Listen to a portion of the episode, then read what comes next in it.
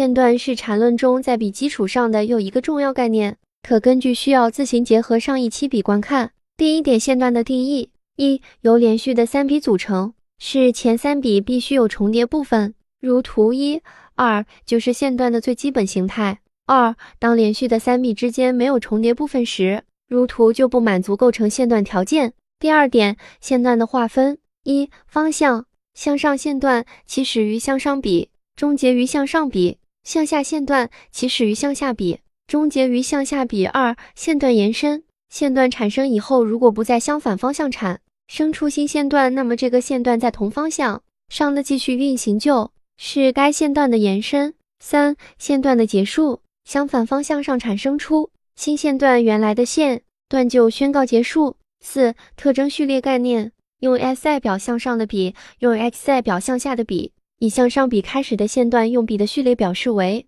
详情看图。以向上笔开始的线段的特征序列详情看图。以向下笔开始的线段的特征序列详情看图。五、标准特征序列概念，把线段中每一个元素看成是一根 K 线，那么如同一般 K 线图中找分型的方法，也存在所谓的包含关系，也需要对此进行非包含处理。经过非包含处理的特征序列。六、线段的划分。一、出现比破坏的情况，向上线段只考察 X 元素的标准特征序列，若出现顶分型，则原线段节属于该顶分型的高点；向下线段只考察 X 元素的标准特征序列，若出如图向上线段 up 出现比破线底分型，则原线段节坏。当 X 元素出现标准特属于该底分型的低点，征序列的顶分型原线段结束于顶分型的顶点 B。如图向上线段 F 出现比破坏，当 X 元素标准特征序列未出现顶